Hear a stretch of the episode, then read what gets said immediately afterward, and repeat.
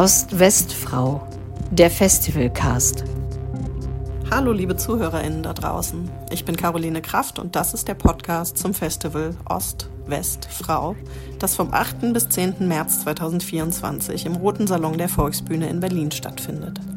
Kuratiert wird das Festival von den beiden Schriftstellerinnen Franziska Hauser und Maren Wurster. Die zentrale Frage des Festivals lautet, was hat unser Frausein mit Ost und West zu tun? Zu Gast ist heute die Autorin Kerstin Hensel. Sie wurde 1961 in Karl-Marx-Stadt geboren und ist Dozentin an der Hochschule für Schauspielkunst Ernst Busch in Berlin. Außerdem Direktorin der Sektion Literatur der Akademie der Künste. Zuletzt erschien ihr Gedichtband Cinderella räumt auf 2021 und in diesem Jahr erscheint ihr Roman Die Glückshaut. Herzlich willkommen, liebe ZuhörerInnen, zur zweiten Folge unseres Festivalcasts Ost-West-Frau. Ich freue mich sehr, dass wir heute hier sind und zu Gast ist Kerstin Hensel. Hallo Kerstin. Hallo, Caroline. Kerstin, wir haben eben schon ein bisschen was über dich gehört. Willst du vielleicht mal erzählen, im Hinblick natürlich auf, auf unser Thema, in welchem Umfeld du aufgewachsen bist, wieso deine Sozialisation war in, im Osten. Einerseits kann man da ganz lange drüber sprechen, andererseits muss ich es ja jetzt kurz machen. Es ist auch gar nicht so sehr spektakulär. Ich bin 1961 geboren in Karl-Marx-Stadt, was heute wieder Chemnitz heißt, diese Stadt. Meine Eltern sind, also meine Mutter war Krankenschwester, mein Vater war am Fließband tätig, also aus der sogenannten Arbeiterklasse stammend. Und da bin ich in einer friedlichen Jugend aufgewachsen bis so in etwa dann, wo mit 14, 15 Jahren etwas begann, was man ja dann nicht nur als Pubertät bezeichnen kann, sondern bei mir zumindestens auch als Aufweckung des Geistes oder der, der Interessen und bin dann auf die Literatur und auf die Künste, aufs Theater und so weiter gestoßen und habe dann angefangen, mich sozusagen von, zu befreien von einer sehr eingeschlossenen oder sehr, sehr in sich geschlossenen Umgebung und Sozialisation. Erstmal so weit. Also du hast das eher als Enge empfunden, wie du aufgewachsen bist. Nicht als Kind, da überhaupt nicht, aber als ich dann, wie gesagt, größer wurde, in die Pubertät kam und als mein durch das viele Lesen und durch um, eigene Versuche zu schreiben und durch die vor allen Dingen durch die Begegnung mit bestimmten Leuten bin, ist mir erstmal klar geworden, dass es noch was ganz anderes gibt als die heile Welt der Kindheit. Und ich muss dazu sagen, auch dass in meinem Elternhaus oder in meiner, in meiner Verwandtschaft ist ja nicht nur das Elternhaus, über Politik definitiv nie gesprochen wurde. Also nicht nur über Politik nicht, auch nicht über Geschichte und alles, was damit zu tun hat. Und deswegen bin ich in so einer Blase aufgewachsen der heilen Welt. Ja, du schreibst auch, ich durfte den Text, den du für das Festival geschrieben hast, schon mal vorab lesen. Alle anderen hören den dann am 8., 9. und 10. März im Roten Salon. Da schreibst du auch, dass deine Eltern eben von dem Politmist nicht so richtig was hören wollten. Ne? Also du bist quasi eher in einem unpolitischen Elternhaus aufgewachsen oder jedenfalls ein Elternhaus, wo diese Ideologie nicht so eine Rolle gespielt hat. Es hat nicht nur Ideologie keine Rolle gespielt, es hat jegliches geschichtliches Bewusstsein keine Rolle gespielt. Man kann das ja wirklich von zwei Seiten sehen. Unpolitisch gibt es eigentlich gar nicht, sondern auch die Verweigerung, sich an irgendetwas zu, zu beteiligen, ist eine Haltung. Ne? Aber die ist eben nicht, nicht nur auf die DDR-Ideologie bezogen gewesen. Auf jeden Fall, ja. Also richtig weit auf, auf gar keine Auseinandersetzung mit der, mit der Welt oder auch nicht mit der Vergangenheit. Und das ist das Problem. Und in welchem Moment ist dir das dann begegnet? Also in welchem Moment, also irgendwann muss es ja einen Moment gegeben haben, in dem dir klar geworden ist, es gibt noch eine ganz andere Welt, in der deine Eltern gelebt haben. Wann war das? Wie war das bei dir? Naja, das war doch auch ein, ein, Prozess und nicht nur ein Moment, da ich, wie gesagt, viel gelesen habe als als Kind schon, aber auch natürlich später dann immer, habe ich durch die Literatur natürlich gemerkt, dass es was ganz anderes gibt als meine unmittelbare Umgebung, auch meine, meine Schulzeit, die ja kein Abitur beinhaltet, sondern das war eine normale erweiterte Oberschule, also zehnte Klasse, die entsprach im Verhalten auch nicht irgendeinem sozialistisch hehren Menschenbild von disziplinierten Pionieren oder FDJlern, sondern das war eigentlich, sagen wir mal, auch nach einer Baugenklasse gewesen. Und da habe ich natürlich allmählich gemerkt, es stimmt in vielen Dingen nicht. Es stimmt nicht das, was offiziell gesagt wurde, mit dem, was ich erlebt habe. Und es stimmt auch nicht der Frieden einer heilen, abgeschlossenen Welt mit dem überein, was bei anderen Leuten oder in anderen Schichten stattfindet. Und wie hast du dann darauf reagiert, auf diesen Zwischenraum, den du da entdeckt hast? Indem ich, ich weiß auch gar nicht mehr, wie genau das immer gekommen ist, natürlich geschrieben habe, selber versucht habe, mich schreiben da hineinzubegeben, was aber alles noch ganz dilettantisch war in der Zeit natürlich. Und dann bin ich Leuten begegnet, die mit Kunst und Literatur zu tun hatten. Also das waren Maler, das waren Schriftsteller, das waren Schauspieler. Und da gab es wie so einen großen Aufbruch für mich. Das war wirklich, also wirklich, das war eine, eine Offenbarung, ich sag mal dieses biblische Wort, eine Offenbarung dessen, dass es ganz andere Gedankenwelten gibt und natürlich auch eine ganz andere Welt, wenn man richtig hinguckt. Genau, du beschreibst es auch sehr schön, dass du dann eben in so eine Welt abgetaucht bist, ne, in deinem Text, also von Jazzkellern und Literatursalons. Das klingt auf jeden Fall nach einer, nach einer wilden Zeit, einer guten Zeit. Hm. Du hast im Vorgespräch, wir hatten ja ein Vorgespräch mit ein paar Autorinnen, wo es schon mal um die Themen des Festivals ging. Und da sagtest du, dass du erstmal eine Abwehr zu dem Thema hattest, weil du das Gefühl hast, darüber schreibst du doch gar nicht, damit hast du doch irgendwie gar nichts zu tun. Das interessiert mich natürlich. Du dazu mal was erzählen? Wie kommst du zu dieser Abwehr? Naja, natürlich schreibe ich darüber permanent, von, von Anfang an. Nur, ich schreibe nicht, nicht aus der Fragestellung heraus oder die spielte für mich auch keine Rolle oder keine große Rolle, das Verhältnis des, des, des Frauseins oder, die, das Hinterfragen oder das Ausloten dieser, dieser, dieses weiblichen Seins. Das hat mich nie interessiert. In, dies, in dieser Reduzierung nicht. Aber ich habe immer oder sehr oft über Frauen natürlich geschrieben, aber immer Frauen als Menschen in einem sozialen System oder als Menschen in einer Gesellschaft, in der es nicht nur, nicht nur den weiblichen Blick gibt. Also auch diese Bezeichnung Frauenliteratur, das war schon in DDR-Zeiten überhaupt gar kein Begriff für mich und auch nicht für die Leute, mit denen ich zu tun hatte. Und deswegen war diese Abwehr, ich weiß natürlich jetzt auch, man wird ja auch gescheiter, dass das dass man darüber sehr wohl reden kann und dass es jetzt auch für mich interessant wird, mit viel, viel jüngeren Leuten, die auch meine, meine Kinder sein könnten, meine Töchter sein könnten, darüber zu reden, weil meine Eltern oder meine Elterngeneration hat überhaupt nicht darüber geredet. Also das ist, deswegen ist es interessant geworden für mich. Und trotzdem sage ich, naja, ist nicht mein Highlight-Thema. Aber jetzt wohl doch. Naja, ich fand das ganz interessant. Also Franziska zum Beispiel hat ja erzählt, dass sie immer wütend wird, wenn sie hört, dass deutsche Frauen sagen, sie hätten ja keine emanzipierten Vorbilder, weil ja alle unsere Mütter Hausfrauen gewesen waren. Und sie sagt eben, das stimmt ja nicht, weil meine Mutter war keine Hausfrau und in der DDR gab es eben ganz andere Möglichkeiten für Frauen und auch für Mütter und damit eigentlich auch Vorbilder, auf die wir zurückgreifen könnten. Da denkt nur niemand dran. Die sind irgendwie vergessen. Hast du das auch so erlebt? Oder wie, wie würdest du auf diese Vorbildfunktion von Ostfrauen gucken? Ich habe ein großes Problem mit dem Begriff Vorbilder, weil also ich hatte, glaube ich, nie ein wirkliches Vorbild, weder Frauen noch, noch Mann, weil das immer etwas ist, wo man sagt, so möchte ich gerne werden, daran orientiere. Ich hatte Menschen, Frauen auch natürlich, die ich bewundert habe an denen ich mich auch orientiert habe. Aber das hatte nichts zu tun mit der klischierten Vorstellung, dass arbeitstätige Frauen der DDR ein Vorbild sind, weil es hat damit zu tun, die Arbeitstätigkeit. Einerseits war das natürlich in der Tat ein Fortschritt, ein Fortschritt, dass so viele Frauen gearbeitet haben. Also je weiter die DDR fortgeschritten, desto mehr desto höherer Prozentsatz war das gewesen.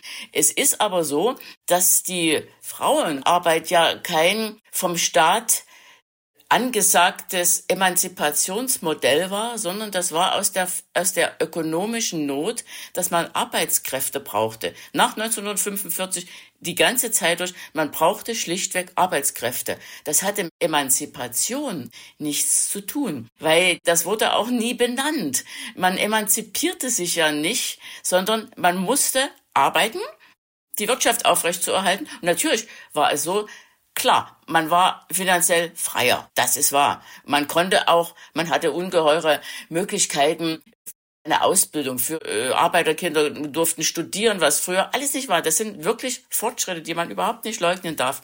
Aber ich glaube, es hatte jedenfalls nur bei ganz wenigen einen wirklichen emanzipatorischen Hintergrund. Ja, und da frage ich mich eben auch, das finde ich sehr interessant, weil du eben sagst, sozusagen das Resultat ist da, das kann man auch nicht leugnen, aber die Gründe, äh, die dahin geführt haben, sind ganz andere. Macht das einen Unterschied? Also macht das einen Unterschied im Hinblick darauf, dass man vielleicht doch nicht so einfach sagen kann, ja, es gibt ja diese, diese Vorbilder oder, oder es gibt ja schon was, worauf man rekurrieren kann, weil es eben doch einen Unterschied macht, warum man diese Dinge tut? Das frage ich mich so ein bisschen. Das liegt, glaube ich, an jedem selber, ob er darin ein Vorbild sieht oder nicht. Es war so selbstverständlich für mich, dass man arbeiten musste oder man nicht durfte, sondern eben auch musste. Es gab ja auch, es war jetzt es gab nur ganz wenige, die das auf dem Land zum Beispiel, die nicht selbst gearbeitet haben, sondern nach wie vor Hausfrauen waren oder bestimmte andere Gruppen. Aber es war die Pflicht und das Recht auf Arbeit. Wie gesagt, das ist ein sozialer Fortschritt, aber es hat bei ganz vielen Frauen, die ich zumindest kenne aus meinem Umfeld, war der innere Stolz der Arbeit gar nicht so sehr, also wie gesagt, es, es war kein großer Stolz. Es war eher, ja, wir müssen das machen und wenn es anders wäre, also wenn ich die Wahl hätte, würde ich eigentlich auch lieber gerne zu Hause bleiben und Kinder erziehen und sowas. Das gab's. Es gab natürlich auch ganz andere Frauen, die all die Chancen genutzt hatten, Studium, Bildung, um aus einfachen Verhältnissen, aus ihren einfachen Herkunftsverhältnissen rauszukommen und dann also durchzustarten, dummes Wort, aber Karriere oder zumindest in einen, in einen erfüllten Beruf. Das kommt wirklich darauf an, aus welcher Schicht man stammte und, und wie man überhaupt selber gestrickt ist. Und es gab ja dann wahrscheinlich auch Leute, die nicht gefördert wurden. Ne? Also wenn man sozusagen dem nicht nach dem System äh, gestrickt war. Ähm, du schreibst zum Beispiel in deinem, in deinem Text auch, dass du eine Freundin hattest, die eben keine Empfehlung dann hatte, um aufs Gymnasium zu gehen. Aber du hattest das sehr wohl und bei ihr war das eben aus dem Grund, dass sie einen christlichen Hintergrund hatte. Also Familie, eine Familie, die eben aus einem christlichen Umfeld kam und es dann dementsprechend auch nicht gefördert wurde. Das gab es dann auch wiederum. Das gab es, das äh, unterschied sich allerdings auch wieder von Phase zu Phase der DDR. Es war auch mal die Empfehlung oder, oder Anordnung, dass eben zum Beispiel Kinder von Ärzten nicht Medizin studieren durften, also aus dem sogenannten intellektuellen Milieu, dass wirklich die Arbeiterkinder nur studieren durften. Das hat man dann am Ende wieder relativiert, aber in der Tat war es so, dass viele, die aus dem christlichen Elternhaus kamen oder Pfarrerskinder oder überhaupt, zumindestens, die durften Theologie studieren, doch, aber zumindestens wenige ein richtiges Studium machen konnten, soweit ich es weiß, also auch aus meiner Bekanntschaft. Äh, das war in der Tat so gewesen. Oder andere, die also aus Dissidentenelternhaus kommen, natürlich sowieso auch nicht. Oder die sich daneben äh, extrem Verhalten zu dem ganzen System geäußert haben, auch nicht. Das gab es alles. Es gab diese, ja. Aber es gab eben auch die Förderung der Arbeiterkinder. Da wäre ich darunter gefallen, wenn meine Eltern nicht gesagt hätten, das brauchst du nicht, ein Abitur. Deine Eltern haben gesagt, du brauchst kein Abitur und du hast dann auch kein Abitur gemacht? Ich habe auch kein Abitur gemacht, nein. Also ich wollte es dann nochmal nachholen an der Volkshochschule. Das wäre theoretisch möglich gewesen. Dann hätte ich aber unterschreiben müssen, dass ich Maschinenbau studieren soll. Das wollte ich dann nicht. Und dann habe ich eben gesagt, dann geht's ohne. Und du schreibst eben, wie du in der Schule, du beschreibst so verschiedene Gruppen von Mädchen, die, die ihre Pflichten erfüllen und ansonsten die Klappe halten und dann die anderen, die eben denen nachgerufen wird, dass sie asozial sind und Schlampen sind, die du so ein bisschen mit Bewunderung, aber auch, die dich irgendwie abstoßen. Was war da dein Weg dazwischen? Oder war er überhaupt dazwischen? Oder wie war dein Weg? Mhm. Ich habe mich immer für Außenseiter interessiert, schon als, schon als junges Mädchen. Äh, und das konnte in mehrere Richtungen gehen. Das konnten die, die beste Schülerin der Klasse sein, die als einzig ein Musikinstrument konnte. Und das konnten aber auch völlig, wirklich randständige ähm, Mädchen oder Jungs sein aus ganz äh, prekären Verhältnissen, die es ja damals auch gab. Und die Extreme haben mich immer interessiert. Und ich war aber jetzt nicht so ein Gruppenmensch, dass ich mich irgendwo angeschlossen habe, sondern habe immer eigentlich sehr für mich auch ja fantasiert und, und geträumt und geschrieben und hatte zwar immer Freundinnen auch, aber ich war nicht so ein, so ein Gruppenmensch, bis heute nicht. Du hast dann aber eben auch erzählt, dass du dann eben in diesen neuen Kreisen, die, in die du gekommen bist, dass es da Wahlmütter gab, die ganz anders waren als eben deine leibliche Mutter. Könntest du dazu noch mal was sagen? Also welche Rolle eigentlich deine Mutter für dich eingenommen hat und welche diese Wahlmütter, denen du dann da begegnet bist und was die für dich bedeutet haben? Ja, meine Mutter hatte die Rolle meiner, mein, meiner Kindheit gehabt, als behütete, fürsorgliche, liebevolle äh, Mutter. Aber das, das Ausbrechen in den anderen Denkraum, das haben andere Mütter, meine Wahlmütter übernommen. Es gab auch Wahlväter, aber es waren vor allen Dingen Frauen, die im Alter meiner Mutter waren oder noch älter, quasi noch zehn Jahre älter, also aus, aus, der, Kinder, aus der Kriegskindergeneration. Und da die so viel reflektiert und erzählt haben, auch über ihre Kindheit, was ich nie von jemandem in meiner Ahnenschaft erfahren habe. Das hat mich so fasziniert. Und die haben mich vor allen Dingen ernst genommen. Sie haben mich aufgenommen in, ihren, in ihre Kreise, die mir erst ganz fremd waren. Und sie haben mich ernst genommen. Und das war für mich wirklich einschneidende, wichtige Erlebnisse, ohne die ich, ohne diese Erlebnisse, ohne diese Frauen und Männer, würde ich jetzt nicht hier sitzen. Ist auch interessant, weil da ja offensichtlich auch unterschiedliche Generationen einfach aufeinander getroffen sind. In meinem Umfeld, ehrlich gesagt, heutzutage gibt es das gar nicht mehr so viel. Ich habe das Gefühl, die Leute bleiben sehr unter sich und so einen Austausch, wie du da beschreibst, gibt es gar nicht so richtig. Da ist was dran, das habe ich auch festgestellt, dass die Bereitschaft sowohl, ich sage mal, von den Jungen als auch von den Alten, das ist jetzt sehr, sehr klischiert, nicht mehr so war, wie das früher, das klingt jetzt wieder so, als ob früher alles besser war. Das ist ja auch Unsinn, aber es kommt ja auf den Kreis drauf an, in dem man sich bewegt. Aber die Verständigung zwischen den Generationen in dem Kreis, wo ich dann war, das war interessant. Da gab es natürlich Reibereien, das, das muss es auch geben. Aber es gab auch ein gemeinsames Zuhören ohne dass ich das jetzt idealisieren will. Das kommt auch wirklich auf die Leute an. Aber mir hat, mir hat das sehr geholfen. Bis heute ist mein Freundeskreis geht von jung und alt. Also ich habe alle Generationen, allerdings keine ganz jungen darin. Aber dafür habe ich meine Studenten an der Schauspielschule. Das reicht mir ein. Und eine Enkelin, also das reicht alles an jungen Menschen. Ja, ja. Begegnet dir denn, also du bist ja Dozentin an der Hochschule für Schauspielkunst Ernst Busch, begegnet dir das Thema Ost-West da noch? Also als eine alte Ostschule eben? Ganz selten. Also eigentlich, eigentlich ganz selten. Ich glaube, dass das Wissen über die Zeit der DDR oder überhaupt über, über die Idee oder des Sozialismus und alles, was damit zusammenhängt, ist, gibt ja nicht nur die DDR, sonst hat ja alles eine Geschichte, nicht sehr groß ist.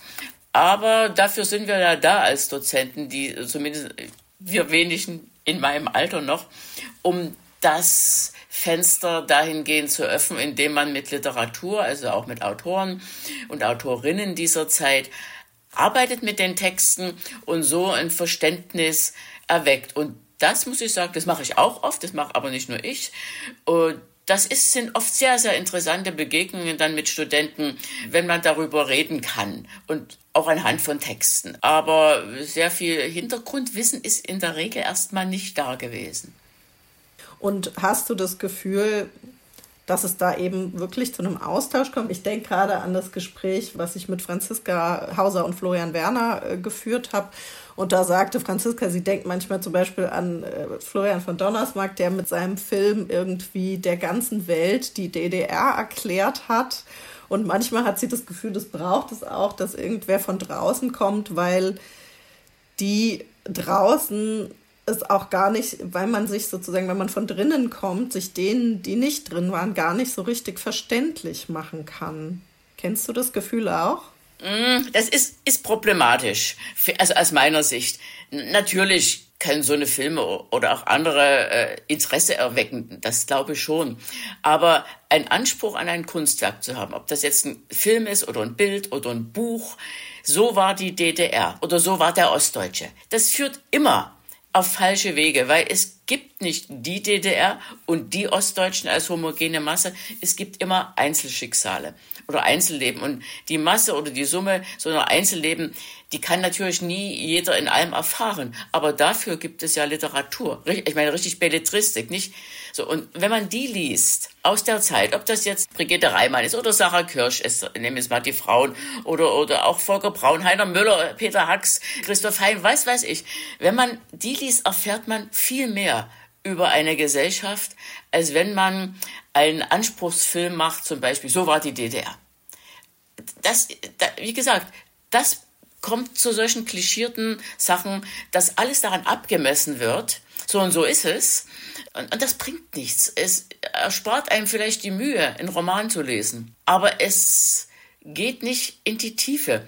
Man kann ja die ganze Literatur nehmen. In, in keiner Gesellschaft gibt es, also sind Bücher oder Kunsterzeugnisse, so war die Weimarer Republik, so war der Faschismus, so war das. Äh, nein, es ist ein Teil von einem Mosaik, das wir uns erst zusammensetzen müssen im Kopf. Ne?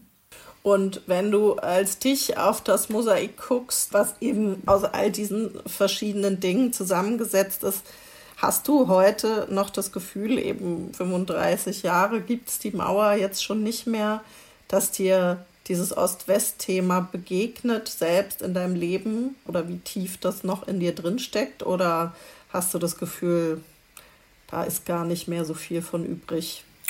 Naja, also eigentlich, ja, es wird natürlich durch die Medien dauernd äh, wieder hochgehoben und, und es ist natürlich so, ich habe ja noch die DDR erlebt, 30 Jahre lang, so, und das ist was anderes, als ob ich die DDR erlebt habe, wenn ich eine Nachgeborene bin oder, hin, also, oder, oder 89 geboren, das ist ein kompletter Unterschied. Das hat aber damit zu tun, dass jeder Mensch seine Kindheit und Jugend, dass das eine wichtige, dass das wichtige Jahre sind. Das hat, so. Und der Zufall will es, wo man geboren ist und wie man aufgewachsen ist. Das spielt natürlich eine große Rolle. Aber ich hatte nie, also auch nicht zu DDR-Zeiten, dieses sogenannte Identifikationsding zu laufen, dass ich mich mit einem Land oder einer, einer, einer Idee identifiziere. Andere haben das gehabt. Ich nicht. Und bis heute nicht. Und deswegen fiel mir jetzt ganz persönlich die Maueröffnung oder die Wende, wie immer man diese Zeit bezeichnet, äh, relativ leicht, Kontakt zu knüpfen. Ich bin auch ein neugieriger Mensch und gehe äh, und ich rede gerne mit Menschen und ich denke auch, dass viele Menschen gerne mit mir reden. Und insofern habe ich quasi diese Eroberung von, von, von Menschengeschichten nahtlos fortgeführt. Und heute, auch heute interessieren mich wirklich Geschichten von Einzelnen. Natürlich kann man einen Überbau auch erklären und kann darüber reden und kann darüber Essays schreiben, ist alles richtig. Aber für meine Literatur sind die Menschengeschichten. Und da ist es mir egal, ob Ost oder West, weil alle und jede Biografie, egal woher, ist immer spannend, wenn ich es will. Das ist schon fast so was wie ein total schönes Schlusswort. Mit Blick auf die Zeit könnten wir auch tatsächlich schon langsam zum Ende kommen. Gibt es denn noch irgendwas, was dich an dem Thema jetzt interessiert, worüber wir noch gar nicht gesprochen haben oder was, wo du sagst, das ist ein Punkt, auch warum du bei diesem Festival mitmachen willst, wo du irgendwie noch. Ich will selber was lernen. Ich will selber was lernen. Ich werde mir die Veranstaltungen ja alle angucken und bin neugierig auf andere Meinungen. Das ist ja das A, warum ich gerne mitmache und natürlich auch gespannt bin, was in anderen Generationen aus anderen, ja, auch anderen Ländern was da so kommt. Also das ist eine Sache, die interessiert mich und das wird man sehen. Ja, vielen Dank, Kerstin.